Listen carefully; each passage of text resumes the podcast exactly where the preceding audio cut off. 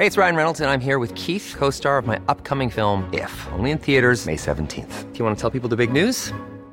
All right, I'll do. Sign up now and you'll get unlimited for $15 a month in six months of Paramount Plus Essential Plan on us. Mintmobile.com slash switch. Upfront payment of $45 equivalent to $15 per month. Unlimited over 40 gigabytes per month. Face lower speeds. Videos at 480p. Active Mint customers by 531.24 get six months of Paramount Plus Essential Plan. Auto renews after six months. Offer ends May 31st, 2024. Separate Paramount Plus registration required. Terms and conditions apply if rated PG. Cada noche, los expertos se reúnen para debatir los temas que hacen historia en una mesa de análisis distinta. Aquí las entrevistas con los personajes y líderes de opinión, junto al análisis profundo de los temas trascendentes. Alfredo Ceja conduce un programa de Frente en Jalisco por el 100.3 de FM. Iniciamos.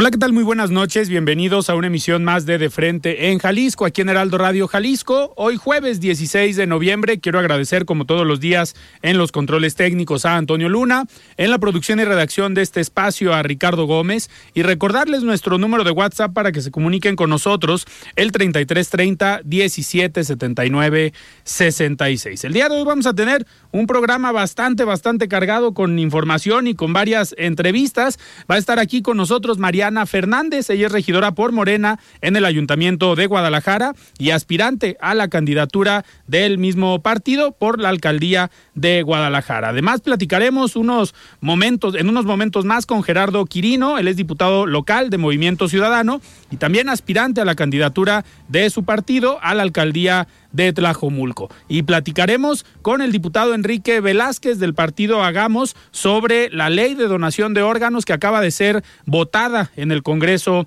del Estado hace unos, unos minutos. Y como cada jueves me acompaña Iván Arrazola con el análisis político. Y escucharemos el comentario de Raúl Flores, el expresidente de Coparmex Jalisco. También el comentario, la participación de Mario Ramos, él es exconsejero del Instituto Electoral y de Participación Ciudadana del Estado de Jalisco. Y quedó pendiente el día de ayer el comentario de Paulina Patlán, ella es presidenta del Consejo Coordinador de Jóvenes Empresarios de Jalisco. Les recordamos que nos pueden escuchar en nuestra página de internet heraldodemexico.com.mx, ahí buscar el apartado radio y encontrarán la emisora de Heraldo Radio Guadalajara. También nos pueden escuchar a través de iHeartRadio en el 100.3 de FM. Y les recordamos nuestras redes sociales para que se comuniquen por esta vía. En Twitter, ahora ex, me encuentran como arroba Alfredo y en Facebook me encuentran como Alfredo Ceja. Y también los invitamos a que sigan la cuenta en Twitter de arroba Heraldo Radio GDL. Ya tenemos esta cuenta de aquí de El Heraldo en Guadalajara. Y también pueden escuchar todas las entrevistas y las mesas de análisis en el podcast de De Frente en Jalisco en cualquiera de las plataformas. El análisis de Frente en Jalisco.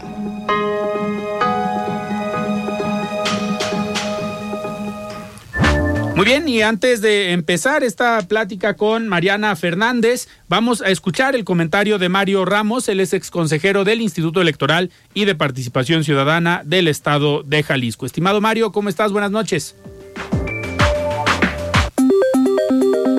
La voz de los expertos.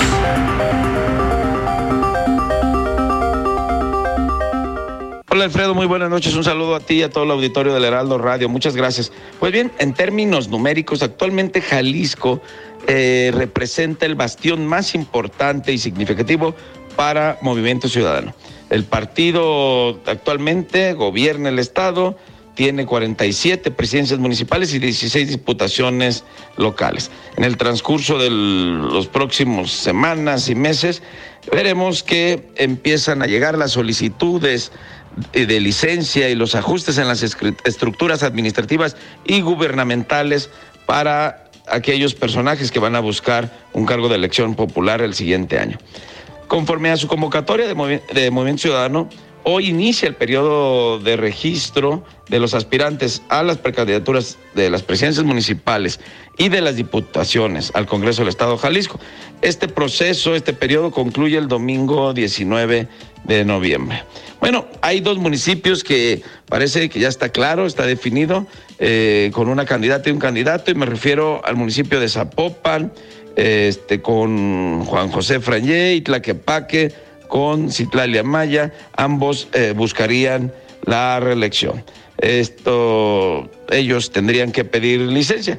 Sin embargo, a pesar de que habían existido rumores que, eh, que mencionaban que tal vez hoy el alcalde de Zapopan, Juan José Frangé, solicitaría licencia durante la sesión del ayuntamiento de hoy, pues bueno, esto no ocurrió así y ya mencionó que no lo hará hasta que la ley lo obligue. Bueno, vamos a ver a quién deja de este sustituto, ¿no? Se menciona a la coordinadora de cercanía ciudadana, Isaura Amadoro, también podría ser el regidor Iván Chávez. Bueno, en el caso de Tlaquepaque, al parecer, Citlalia Maya, la presidenta, seguirá la misma estrategia y también mencionó a finales del mes pasado que esperará hasta febrero, cuando sea la fecha límite para tomar licencia al cargo que busca de reelección. Hay que recordar que eh, la ley electoral no obliga a que los funcionarios o los servidores públicos pidan licencia. Esto tiene que ocurrir 90 días antes de la elección. Sin embargo, hay algunas convocatorias, hay algunos partidos que les exigen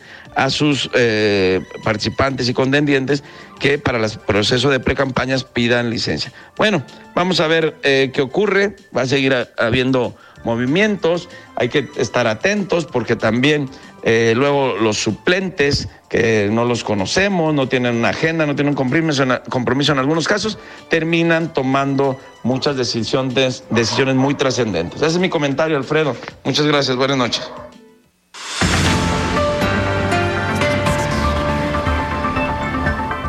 Muchísimas gracias Mario por este comentario y ahora sí arrancamos esta plática. Me da muchísimo gusto recibir aquí en cabina a Mariana Fernández, regidora por Morena en el Ayuntamiento de Guadalajara y aspirante, ahora sí ya registrada para buscar la candidatura de la alcaldía de Guadalajara. Estimada Mariana, ¿cómo estás? Buenas noches. Muy buenas noches, muchas gracias por este espacio y saludo a toda la gente que nos escucha y sí, lista como aspirante para encabezar los comités de defensa, la transformación en el municipio de Guadalajara. Muy feliz, me registré esta semana y esperaremos estos días para ver cuántos más se registraron para eh, este espacio, porque en Morena es muy libre, entonces seguramente habrá muchas personas que se hayan registrado y que aspiren a este gran honor que es encabezar la eh, candidatura para el municipio de Guadalajara. Eh, Mariana, a ver, tú llevas, pues llevas años ya en política, eres una política joven, pero empezaste, empezaste muy joven. Empezaste siendo diputada local cuando todavía recuerdo estabas estudiando la licenciatura. Sí, empecé a los 21 años como diputada del Distrito 8 de Guadalajara, un distrito sumamente complicado porque era un distrito que históricamente siempre votaba por el PAN. Yo en aquel entonces fui candidata por el PRI. e iba en sexto semestre de la carrera, ahí mismo terminé mi maestría. Después me eh, hacen favor de invitarme al gabinete de Aristóteles, al Instituto Jalisciense de las Mujeres, también muy joven, de 28 años llego a ese gabinete, donde nos tocó atender a más de 36 mil mujeres víctimas de violencia de forma presencial en todo el estado. En aquel entonces eh, no, no se utilizaban ni siquiera las órdenes de protección, las empezamos apenas a entregar en el estado de Jalisco, entregamos más de 5 mil. Eh, después fui candidata a diputada federal por el Distrito 8. En ese momento los resultados no me favorecieron, que yo siempre hablo de mis historias, de lo bueno, lo malo, lo difícil, porque es parte de este aprendizaje. Después tuve la oportunidad de ser parte de una dirigencia del partido político en el estado y después regresó como coordinadora de la bancada priista en el Congreso. Después tomó la decisión de irme al Partido Morena en el 2021 eh, y ahora soy regidora desde hace tres años por el Grupo Ilicio de Morena, donde todos los lunes hemos estado señalando los presuntos actos de corrupción, eh, los grandes retos que tiene la ciudad de Guadalajara y bueno, ahora después de 14 años de tener oportunidades en espacios públicos, eh, quiero presentarme con mi trayectoria, con todas mis credenciales para aspirar a esta candidatura de una de las ciudades más importantes del país. Mariana, y sobre todo una coyuntura interesante. ¿Por qué lo, por qué lo digo? Porque todo indica que también en Movimiento Ciudadano va a ser candidata, eh, aspirante o ahorita aspira Verónica eh, Delgadillo, pero para Morena es una coyuntura todavía más interesante por esta mega alianza que se acaba de anunciar a principios de mes, una mega alianza que llama la atención. Tú tienes eh, sangre de la UDG, eh, tienes un, cariño por la universidad y pues se suma esta alianza con Morena el partido Hagamos, se suma el partido Futuro. Eh, ¿cómo, ¿Cómo ves el escenario para Guadalajara, pero cómo ves el escenario para Morena en esta mega alianza? Yo lo veo bastante bien. Morena ya trae una ventaja importante en las encuestas que se publican a nivel estatal de partido con partido en preferencia.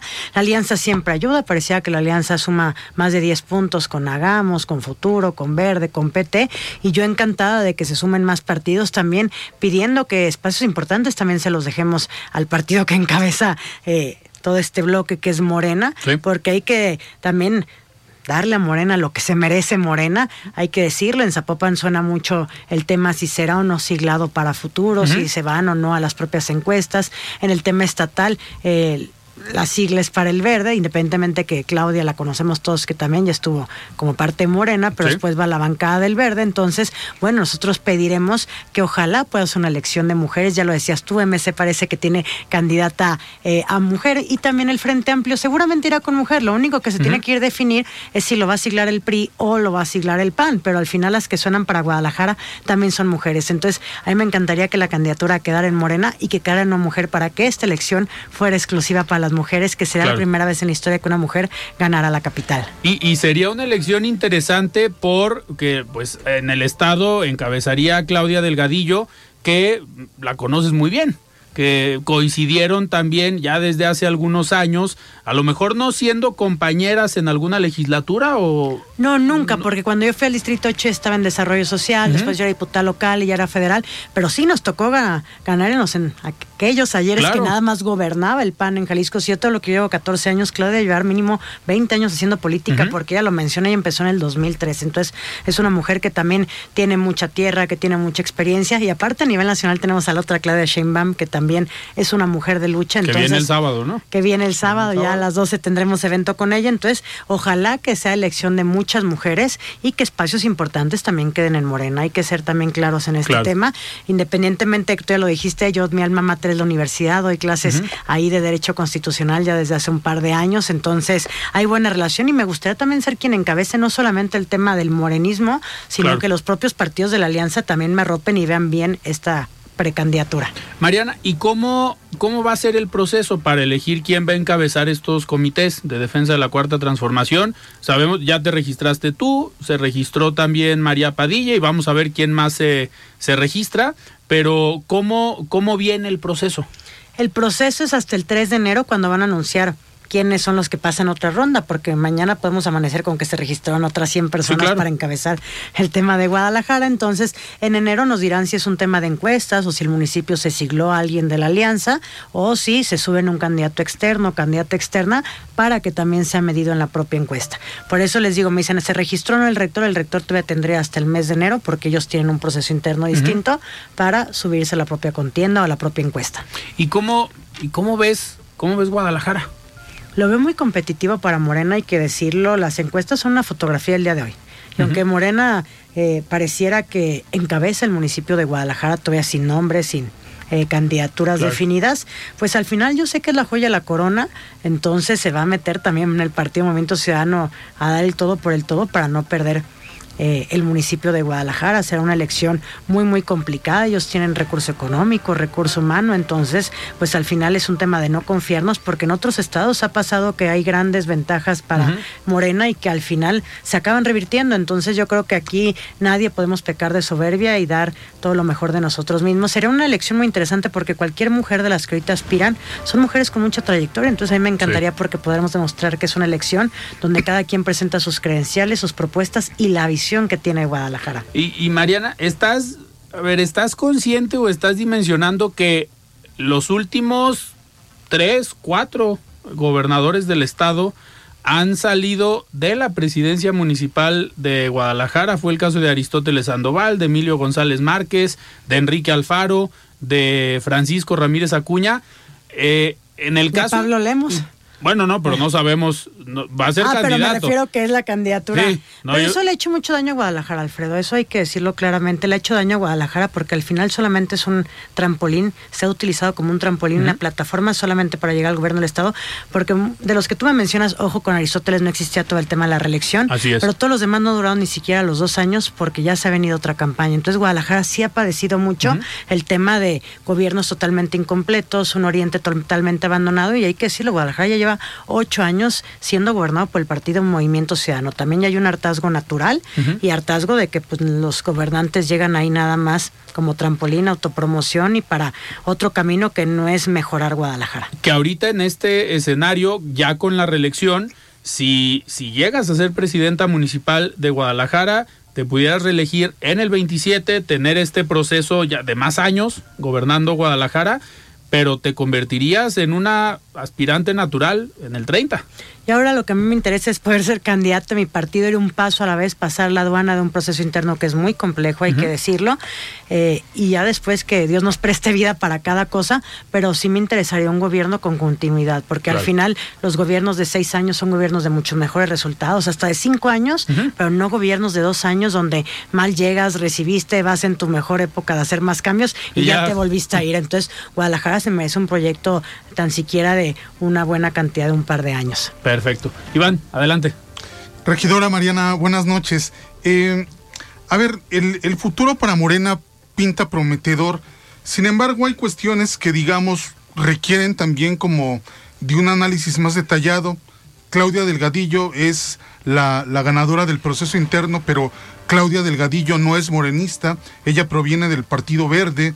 En semanas recientes se, se incorpora a esta alianza Pedro Kumamoto. ¿Cómo hacer para tener un partido cohesionado, para tener un partido unido de cara a un proceso electoral tan, con- tan competitivo como va a ser este del próximo año? Yo lo comentaba, es importante que espacios importantes se queden también para Morena. Hay que ser muy claros, Morena por sí solo trein- tiene 30 puntos en el Estado. La Alianza sí te suma 9 o 10 puntos más, pero Morena tiene grandes perfiles en varios municipios, no hablo solamente de Guadalajara, entonces faltan las definiciones de quiénes van a encabezar los distritos, sobre todo quiénes van a encabezar los otros municipios, las otras ciudades importantes del Estado y que ahí sí vayan perfiles de Morena. No es nada de un tema en contra del rector, pero sí decimos, oigan, la capital sería muy que se quedara en manos de Morena, porque tal vez Zapopan ya suena fuerte que será tal vez contienda de hombres, sin discriminar las aspiraciones de compañeras que quieran, Claro. pero se habla de que tal vez Kumamoto puede encabezar la encuesta, Juan José Frangé ya anunció la reelección, entonces decimos, y ahora Guadalajara se puede prestar a que por primera vez sean mujeres en la contienda, entonces sí pedimos claramente dejen espacios para el morenismo, porque hay un morenismo que también ha luchado, que hemos sido oposición, que estamos saliendo a las calles y que tampoco ha sido fácil ser oposición. A mí me tocó desde el propio Congreso decirle muchas veces que no al gobernador, Claro. enfrentarme durante muchos años a este gobernador que luego quieren decir es que es su primo, como si eso fuera eh, Sí, no, a ver. una desventaja para mí cuando digo yo estoy a un clic de que sepan que yo he sido la oposición más resistente Sí. que ha tenido él durante años. Igual en el caso de Pablo Lemos, de la manera más respetuosa le hemos dicho todos los actos de presunta corrupción que tiene el Ayuntamiento de Guadalajara, todos los pendientes. Y bueno, sí esperaríamos un tema de justicia para el propio partido de Morena y los que estamos haciendo trabajo dentro de Morena. Y, y aquí mismo eh, lo hemos platicado, Mariana, cuando fuiste diputada, yo recuerdo esa, esa legislatura, eras prácticamente la única oposición. en Y éramos Jalisco. cuarta fuerza. Hay que recordar Sí. que yo era coordinador del PRI, pero todavía como que la legislatura, los que estaban de Morena, todavía no están tan enganchados en ser Sí. oposición, que ahora también les falta a los que están de Morena Sí. actualmente. Entonces, yo digo, yo estoy eh, consciente que me he metido con eh, con los gobiernos de decirles que no a todo, que no a la refundación. Fuimos en aquel entonces el único partido que votó en contra de la refundación, llenos de presiones por todos lados y dijimos que no, en contra de la verificación, en contra de nuevos impuestos, en contra de endeudar Jalisco, porque se endeudó dos veces. Hay una deuda de Jalisco de más de 16 mil millones de pesos. Y en Guadalajara también nos costó mucho ser valientes. Entonces yo esperaría no solamente el registro de una compañera diputada que es María, también Salvador Hernández se registró a la propia alcaldía que es regidor Sí. conmigo. Candelaria se registró al Distrito 9, el doctor Lomelí seguramente estará en un espacio importante a nivel estatal. Entonces sí tenemos que salir con unidad porque de nada sirve tener una marca tan fuerte si no logramos salir un grupo unido con todos los de la alianza y que la alianza también se firme en el tema municipal, porque hasta ahora solamente está discutida en el tema estatal, falta siglar distritos y falta también ver el tema municipal, porque es para todos los municipios o no es para ninguno. Entonces, esta semana estarán las mesas de negociación con los otros partidos para ver si la alianza se logra bajar en términos municipales, porque el otro año, recuerden que 10 para las 10 ya no se logró una alianza en temas municipales y eso afectó mucho los espacios para Morena. Y, aparte, yo, yo lo he comentado en estas últimos, estos últimos meses, el escenario para Morena, por primera vez hay una dirigencia estatal en la que todos estos grupos que existen al interior se pusieron de acuerdo y eligieron porque antes era un delegado, estaba Fabio, pero pues cada grupo tenía como su coto de poder y ahora por primera vez desde hace muchos años tienen una dirigente en Jalisco. Es que es un partido prácticamente nuevo, lleva menos de seis años, entonces todavía tiene mucho que crecer en su propia vida orgánica, pero vamos avanzando. Morena tiene muchos procesos internos. Eh, hay otros institutos políticos que ahorita están sacando el que llega a Casa Jalisco se ha llamado a Casa Jalisco, le levantan la mano con el permiso del gobernante en turno.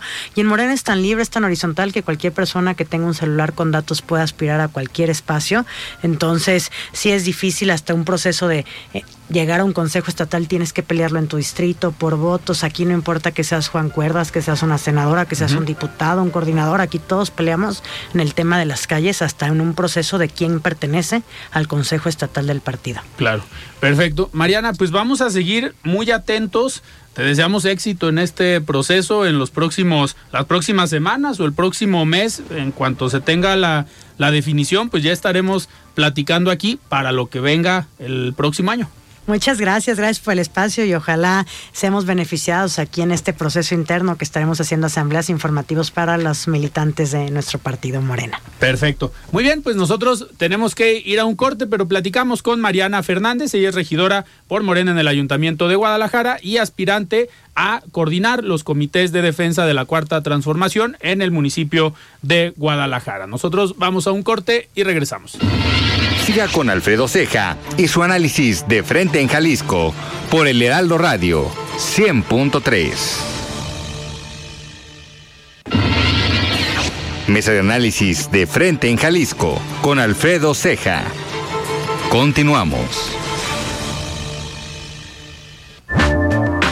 Estamos de regreso aquí en De Frente en Jalisco. Son las 7 de la noche con 30 minutos y vamos en unos minutos a platicar con Gerardo Quirino, él es diputado local de Movimiento Ciudadano y que el día de hoy se registró como precandidato a la presidencia municipal de Tlajomulco por este mismo eh, partido. Iván, pues sin duda interesante todo el movimiento que hay en Morena, el Partido Verde, el Partido del Trabajo, Hagamos y Futuro, y sobre todo eh, va a ser clave la unidad que mencionaba eh, Mariana Fernández, ¿no?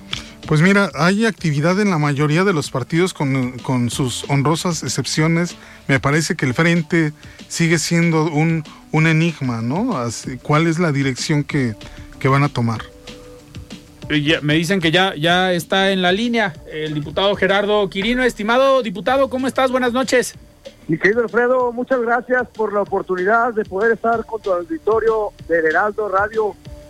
Oye, a ver, pues te registraste hace unos eh, minutos, hace un par de horas, en la sede de Movimiento Ciudadano como aspirante, bueno, precandidato ya a la presidencia municipal de Tlajomulco pero vimos ahí toda la información, los videos que, circularon, pues llegas respaldado por todo el partido de Tlajomulco y por los otros que eh, en su momento sonaban estos nombres, pues nos habla de unidad en Tlajomulco y en Movimiento Ciudadano. Sí, querido Alfredo, fíjate que estoy emocionado, estoy contento. It's that time of the year. Your vacation is coming up. You can already hear the beach waves, feel the warm breeze, relax, and think about work. You really, really want it all to work out while you're away. Monday.com gives you and the team that peace of mind. When all work is on one platform and everyone's in sync, things just flow wherever you are. Tap the banner to go to Monday.com. I'm Sandra, and I'm just the professional your small business was looking for. But you didn't hire me because you didn't use LinkedIn jobs. LinkedIn has professionals you can't find anywhere else, including those who aren't actively looking for a new job but might be open to the perfect role, like me. In a given month, over 70% of LinkedIn users don't visit other leading job sites. So if you're not looking on LinkedIn, you'll miss out on great candidates like Sandra. Start hiring professionals like a professional. Post your free job on linkedin.com/people today.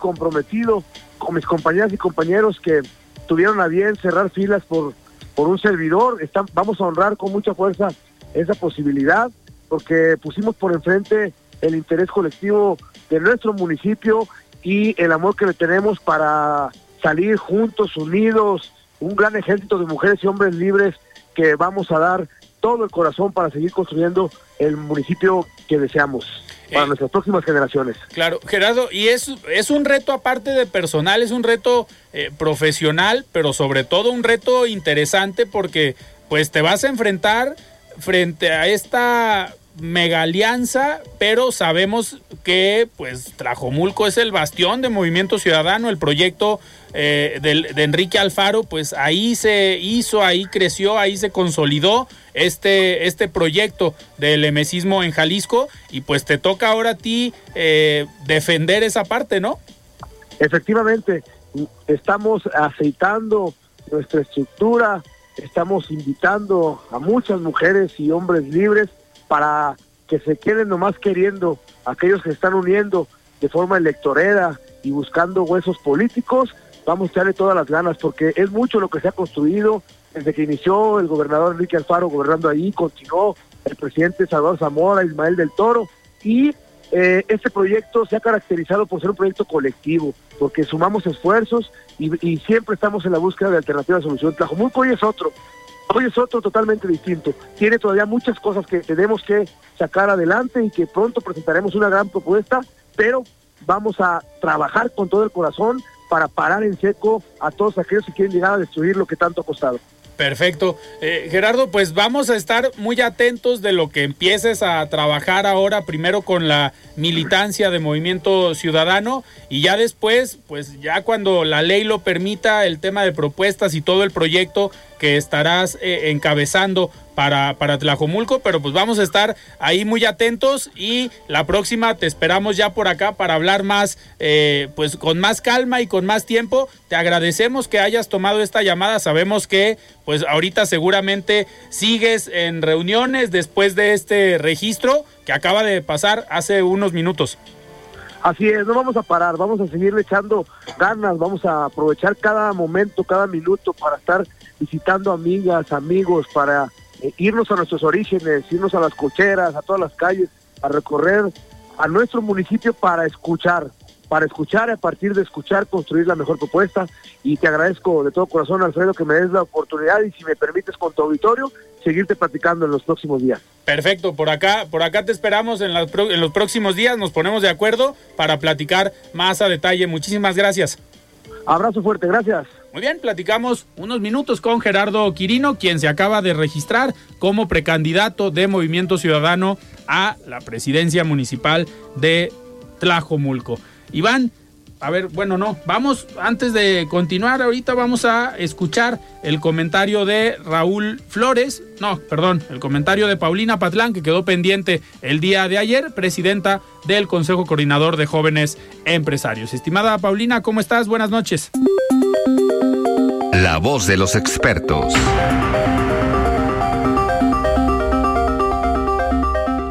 Buenas noches Alfredo y buenas noches a tu auditorio que nos escucha a través de tu programa de Frente Jalisco. Hoy quiero hablarles sobre el dinámico ecosistema de startups en México, un sector que no solamente está creciendo rápidamente, sino también está transformando nuestra economía y sociedad. México no solo es el segundo mercado de startups más grande de Latinoamérica, especialmente en ciudades como Guadalajara, Monterrey y Ciudad de México.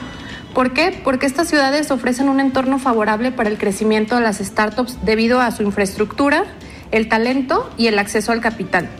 Creo que este crecimiento es un testimonio de un espíritu resiliente y adaptable, y las startups mexicanas no solo están creando empleos, sino también soluciones innovadoras a problemas complejos. En el caso del financiamiento para startups en México ha aumentado significativamente en los últimos años. Los inversionistas están mostrando un gran interés en el mercado mexicano, lo que ha llevado a un aumento en el número de rondas de financiamiento y también en el tamaño de estas. Algunos de los sectores más populares para startups en México incluyen la tecnología financiera o lo que también conocemos como fintech, el comercio electrónico, las soluciones de software y tecnología de la información. Estos sectores están experimentando un crecimiento rápido y atraen tanto inversionistas locales como inversionistas internacionales. Sin embargo, también es importante mencionar cuáles son los desafíos y oportunidades de este sector. A pesar del crecimiento que ya hablamos, las startups en México enfrentan desafíos como la burocracia, necesidades de mayor capital y la competencia. Sin embargo, hablando de oportunidades significativas, debido a la gran población del país, su creciente economía digital y la apertura a la innovación, representan una oportunidad que pudiera impactar a estas startups. En el caso del gobierno mexicano y varias incubadoras están proporcionando apoyo a las startups, incluyendo el financiamiento, mentoría y acceso a redes de contactos. Creo que sería importante acercarnos a los gobiernos locales para ver qué están haciendo para impulsar estos sectores y sobre todo buscar que tengamos pues mayor eh, apoyo por parte de estos gobiernos locales. El ecosistema de startups en México es un motor de crecimiento económico y definitivamente un catalizador de la innovación. Como líder de jóvenes empresarios, veo un futuro brillante y lleno de oportunidades para nuestro país en este sector. Creo que es importante que sigamos apoyando y fomentando estos espacios de innovación y emprendimiento en México. Muchas gracias por escuchar, Alfredo, a ti a tu, a tu auditorio y me despido deseándoles una excelente noche. Muchas gracias. El análisis de frente en Jalisco.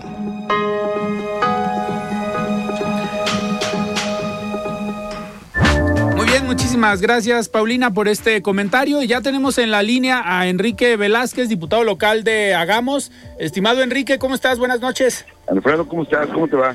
Muy bien, muy bien. Oye, Enrique, pues a ver, hace, hace unos minutos se acaba de aprobar esta ley de donación de órganos, esta ley que tanto hemos platicado, hemos armado mesas de análisis aquí en el programa y en cuanto supe que se estaba pues prácticamente por votar en el Congreso, dije, le voy a escribir a Enrique para que nos dé la la primicia y que nos platique cómo fue ya este proceso, ya se votó, sabemos que hubo tal vez algunas modificaciones, algunos cambios, pero lo importante es que ya avanzó esta, esta ley por la que has luchado pues ya desde hace algunos años. ¿Cómo te sientes? Antes que nada, felicidades. Gracias, mi querido Alfredo. La verdad es que me siento muy contento. Estoy muy, muy feliz de haber logrado avanzar en este tema y sobre todo porque fue por unanimidad. O sea, logramos convencer a todas las fuerzas políticas, por fin, después de cuatro años. Muy bien. Cuatro años que presentamos la, la iniciativa. Y, y, eso la verdad es que me llena de, de, de, orgullo y sobre todo de saber que vamos a ayudar a muchísimos niños y, y, niñas y muchas personas que están en espera de un órgano en Jalisco y que somos el primer estado que vamos a tener una ley de vanguardia en este sentido, ¿no? En que se haga la donación de manera tácita en el caso de las personas que se puedan inscribir a, a un padrón de donadores y eso se le va a respetar su voluntad y eso es un gran avance. Si fuera en términos de, de fútbol americano, como lo dije en tribuna, avanzamos 50 yardas, mi estimado Alfredo, y eso, la verdad es que eh, es, en, en, en, política siempre debes de buscar los consensos, ¿no? Claro. Nunca, nunca es todo nada, y tampoco es ahora o nunca, por eso, pues a nosotros somos incansables, ¿no? Tú conoces perfectamente a Miriam Abeja y a toda ¿Sí? su flota, que son incansables, no se rinden nunca, y pues no, nunca vas a poder vencer al que no se rinde, que nunca se rinde, ¿no? Claro. Enrique, a ver, avanzaste 50 yardas. Eh, ¿Cuáles fueron esas 50 yardas? ¿Qué es lo que se aprobó en lo general? Y si gustas, yo creo que la siguiente semana eh, podemos armar una mesa ya para platicar más a detalle del Sí. tema. Mira, Alfredo, ¿te acuerdas que yo, yo planteaba que todos fuéramos donadores a menos que manifestáramos lo contrario por escrito? O sea, la ley de España Sí. y, de, y de Canadá. Bueno, lo que lo que acordamos eh, con todas las fuerzas políticas hoy fue que eh, hubiera, eh, el que diga que sí es donador, se le respete y no se le pregunta al tercero. Tú sabes que aquí en México se le pregunta al familiar. Sí. No importa que tú digas que eres donador, sino que siempre tiene que preguntarle a la familia y no se respeta tu voluntad. Y es ahí donde se pierden muchísimos órganos. Entonces, va a haber un padrón de donadores. Y ahí el que dijo que sí, ya no se le pregunta a nadie, se respeta su voluntad. Va a haber un padrón de no donadores, y ahí también a esa persona se le respeta que no van a tocarle ni un órgano. Y en el caso de una persona que no esté en el padrón, ni de sí ni del no, ahí se le va a preguntar al familiar, sigue como está ahorita, pues, como está hasta ahorita. Entonces yo creo que es un avance significativo. Claro. Eh, significativo porque te digo, nunca es todo nada tampoco es ahora o nunca. Y, y, y así avanzan las cosas. Digo, ¿qué, ¿qué, nos falta? Pues quitar muchos miedos. Hay personas como tú y como yo que decimos, ¿cómo es posible que no la quieran aprobar y que no la entiendan?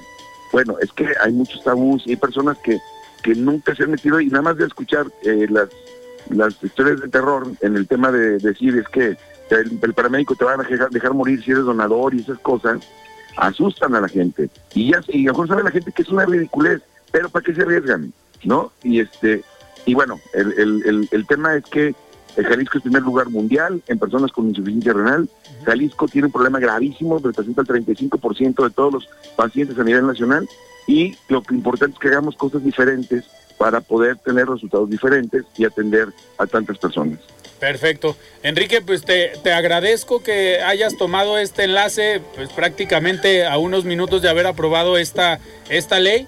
De nueva cuenta, mi reconocimiento, felicidades a ti, a tu equipo, a todos los diputados y las diputadas, porque al final salió por unanimidad, y también a Mili Naveja un reconocimiento y a todo este, este equipo y a todas las personas que han estado aquí en esta mesa platicando sobre esta iniciativa, pues mi reconocimiento y vamos a platicar más a detalle en los próximos días.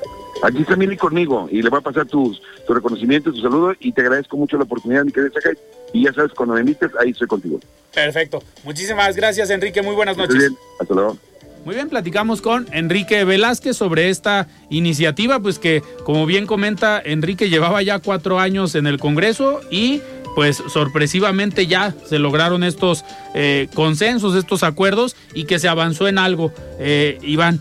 Pues a ver, vamos entrándole en materia, Iván. Tenemos muchos temas sí, eh, sí, para sí. platicar, pero a ver, uno polémico, interesante.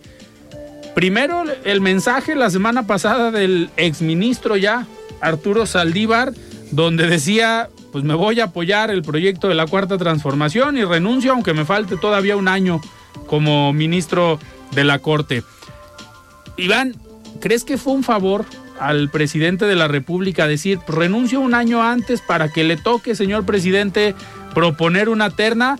Ya ahorita hablaremos de la terna, sí, pero sí, sí. la postura del ministro Saldívar o exministro, dejar el Poder Judicial, la máxima instancia del Poder Judicial, para ir a un proyecto posiblemente del Ejecutivo sin posibilidad de contender por un cargo, sin posibilidad en los próximos dos años. ¿Cómo describirías o calificarías la postura de Arturo Saldívar? Pues Arturo, eh, eh, eh, Alfredo, me parece que es una, eh, voy a decirlo así, una salida poco digna para un, un, personaje de la, de la magnitud de, de, Arturo Saldívar que fue presidente de la, de la Suprema Corte de Justicia. Es un puesto al que no accede cualquiera, ¿no? Uh -huh. Olga Sánchez Cordero fue ministra de la Corte, pero no, no llegó a esa posición de, de poder tan importante.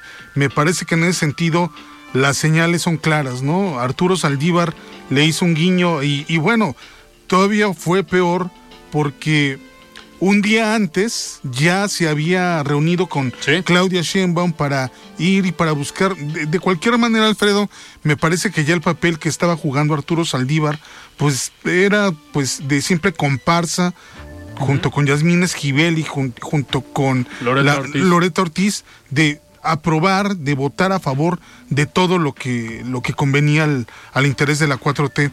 ¿Qué, ¿Qué gana el presidente con esta decisión de Arturo Saldívar? Pues gana un ministro aliado o ministra, ¿no? Porque va a ser ministra para los próximos 15 años, ¿no? Entonces, me parece que es muy, muy lamentable este papel que ha asumido Arturo Saldívar, ¿no? Lejos de asumir la institucionalidad este papel que, que él juró, además, ¿no? Uh -huh. la, la, la, la Constitución así lo establece, resguardar, cuidar la Constitución, pues bueno, fue hecho a un lado completamente. ¿Qué valor, qué ¿qué digamos, qué, qué puede quedar de, de, esta experiencia? Me parece que, pues esto, ¿no? Únicamente una, una posición más como una pieza de ajedrez a, favor del, del régimen, ¿no? Y pues sacando cuentas con los ministros que terminan su encargo el próximo año y que le tocaría proponer, eh, no, estoy seguro, ya le tocaría a quien gane la presidencia, pero si llegara a ganar Claudia Sheinbaum, tendrían pues una corte prácticamente morenista o afín a los gobiernos de la 4T. ¿Por qué? Porque Andrés Manuel lleva tres propuestas con el ministro o quien llegue, la próxima ministra, en lugar de Arturo Saldívar, ya sería el cuarto propuesto y el próximo año quien llegue, si llega alguien de Morena a la presidencia de la República, pues tendrían prácticamente pues controlada, ¿no? La Suprema Corte de Justicia de la Nación. Bueno, el presidente dijo que algunos de los que propuso le salieron conservas, ¿no? Hablan de, son, son términos lamentables que utiliza el presidente pero, pero aquí me, me, parece, Alfredo, lo más delicado es también el diseño constitucional que tenemos. Generalmente, pues bueno, algo que, que se acostumbraba en la, eh, dentro del poder legislativo, pues era esta cuestión de las negociaciones, ¿no? De tratar de sacar eh, estos nombramientos por consenso. Con, con la 4T esto ha quedado hecho un lado, ¿no? ¿Qué, ¿Qué es lo que han hecho nosotros? Jugamos con las reglas y, por ejemplo, si se trata en este caso de elegir un ministro, pues quien tiene la, sartén por el mango es el presidente, Alfredo, porque al final, si la, el Senado le rechaza dos veces la terna, pues él designa a, quien, a quien más le guste, ¿no? Entonces, realmente, si gana eh, Morena el próximo año, pues seguramente veremos una situación similar y sobre todo pues si no tiene un Senado a, fin, ¿no? De que puede mandar las, las ternas que quiera y pues al final puede terminar. Y pues bueno, aquí me parece que también pues se rompe parte de este diálogo, parte de este acuerdo, ¿no? Que también es parte de la política, pero que lo, lo, niega, ¿no? Lo, no al, a, Morena no le gustan este tipo de cosas, de dialogar, de negociar, de acordar. Ellos quieren llegar y, e imponer, ¿no? De alguna forma. Claro, Iván, y los perfiles, la terna, pues que eh, los nombres, una hermana de la secretaria de gobernación, otra hermana del actual jefe de gobierno, de Martí Batres, y la consejera jurídica de la presidencia, que ella al parecer pues está impedida por ley, pero pues eso no es nepotismo. Pues mira, veía hace rato un tuit de la eh, de la secretaria del Trabajo que decía que bueno, que como Medina Mora había llegado a ser ministro de la Corte. Me parece que habría muchas preguntas también acerca de, de, su hermana, ¿no? De Berta, alcalde Luján, que si recuerdas, a ella ya la habían propuesto para el INE, ¿no? Sí, para la presidencia para del INE. la presidencia del INE y no llegó por el famoso sorteo, ¿no? Y bueno, ¿qué decir de la hermana de Martí Batres? A ver, y esto no es una cuestión, eh, Alfredo, de de, ¿cómo decirlo? De, de, sus trayectorias, ¿no? Que bueno, son, son dos, dos, tres mujeres con, con amplia trayectoria.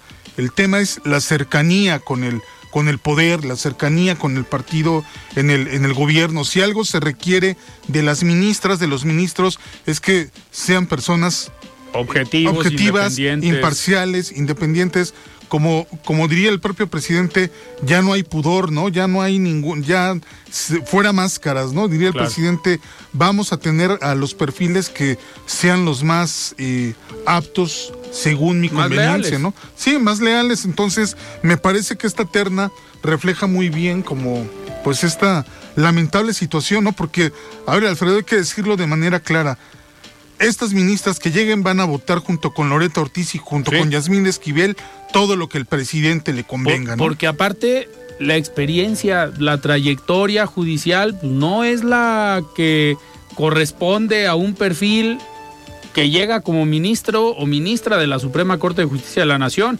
Digo, yo no, no quiero pensar que, que estarán pensando los que hoy y las que hoy son ministros que hicieron una carrera judicial, que llevan años trabajando en el Poder Judicial y que la máxima aspiración es esa, llegar a la Suprema Corte. Pues, ¿qué estarán pensando de decir? Pues a lo mejor en unas semanas llega alguien que pues no tiene carrera judicial, que no tiene la trayectoria, la experiencia o el nivel discúlpenme que lo diga, pero el nivel para ser ministro de la Suprema Corte de Justicia de la Nación.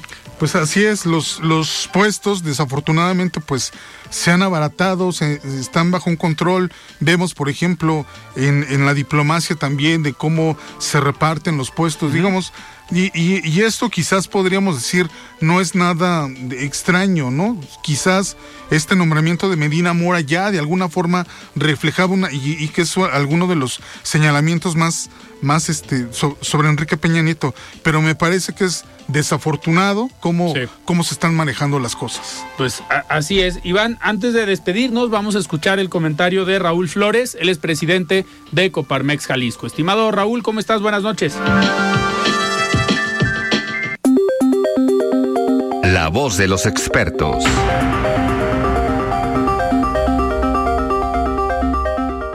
Buenas noches, Alfredo. Saludo con gusto a tu auditorio. Este jueves quiero reconocer el papel que tienen las y los emprendedores jaliscienses. Esto en cuanto al impulso del desarrollo económico en nuestro estado. En Jalisco hemos construido un ecosistema emprendedor que tiene como prioridad el desarrollo y el progreso social. Muestra de ello lo vemos en los resultados del estudio Panorama del Emprendimiento 2023 realizado por Coparmex Jalisco, en donde calculamos que la derrama económica generada por el emprendimiento alcanza los 112 mil millones de pesos al mes. Esto tan solo en nuestro estado. Esta cifra representa las ventas que impulsan la economía y salarios que mejoran la calidad de vida de miles de familias jaliscienses. Además, es el reflejo de la dedicación, la creatividad y el esfuerzo de cada emprendedor de Jalisco, estado que se ha distinguido por su ADN emprendedor.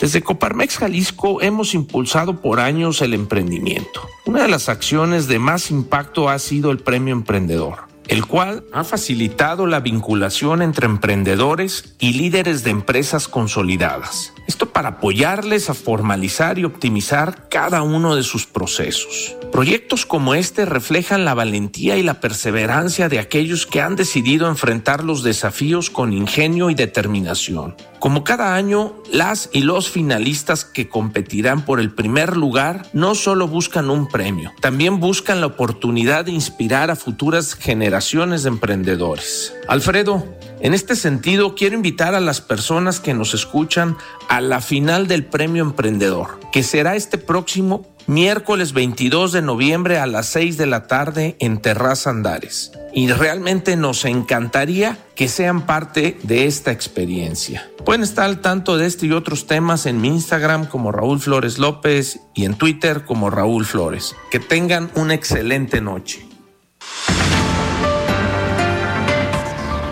Muy bien, muchísimas gracias Raúl por este comentario y para hacer esta aclaración, el ministro Luis María Aguilar termina su encargo en diciembre de 2024, entonces ya le tocaría a quien llegue a la presidencia de México el próximo año. Estimado Iván, muchísimas gracias. Nos vemos, Alfredo. Muy bien, pues nosotros nos despedimos y nos escuchamos el día de mañana. Estará con nosotros la secretaria de Desarrollo Rural de aquí del Estado. Yo soy Alfredo Ceja. Muy buenas noches. Alfredo Ceja los espera de lunes a viernes para que junto con los expertos y líderes de opinión analicen la noticia y a sus protagonistas. Esto fue De Frente en Jalisco, otra exclusiva de El Heraldo Radio.